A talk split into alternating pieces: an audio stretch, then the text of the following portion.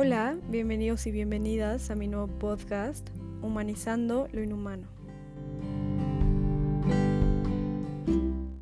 Mi nombre es Fernanda Ríos e hice este podcast pues con el objetivo de generar un discurso acerca de nuestro sistema penitenciario fallido.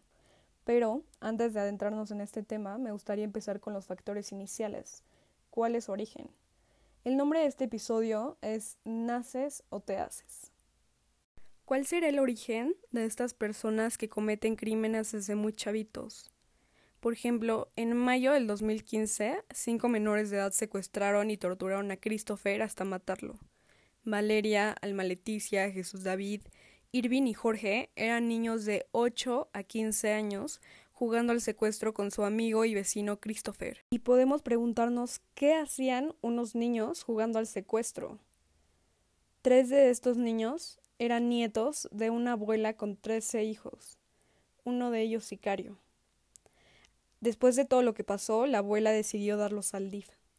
A Alma Leticia se le diagnosticó como inestabilidad emocional con rasgos depresivos, alto nivel de angustia y ansiedad, así como un trastorno que fue desarrollando por falta de estimulación en el hogar.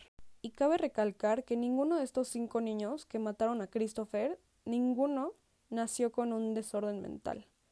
Solo el 2% de los seres humanos nacen psicópatas, es decir, no tienen la capacidad de tener empatía. Eso nos dice que el 98% de las personas en prisión ha sido corrompida por la sociedad o por el ambiente en el que se fue desarrollando. Claramente, estos niños tienen muchísimas carencias desde su infancia.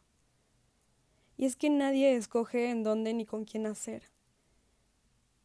O sea, y es aquí cuando ah, yo personalmente me pregunto si de verdad estos niños tienen la culpa o si estos niños ya los damos por por olvidados porque son delincuentes.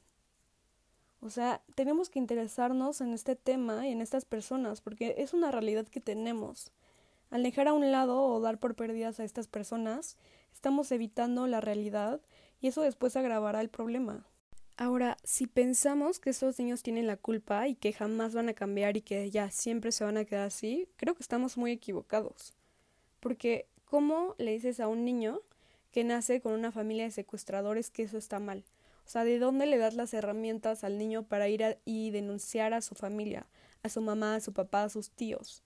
Creo que eso nunca pasa. Entonces, claramente tiene que ser un tema de interés para todos y educarnos, porque solamente así vamos a cambiar las cosas porque si los dejamos a un lado, esto va a seguir. Y si nadie se interesa, pues esto se va a grabar aún más. Me gustaría escucharlos a ustedes. ¿Naces o te haces?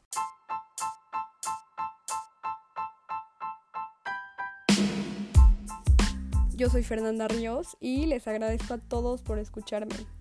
Hasta la próxima.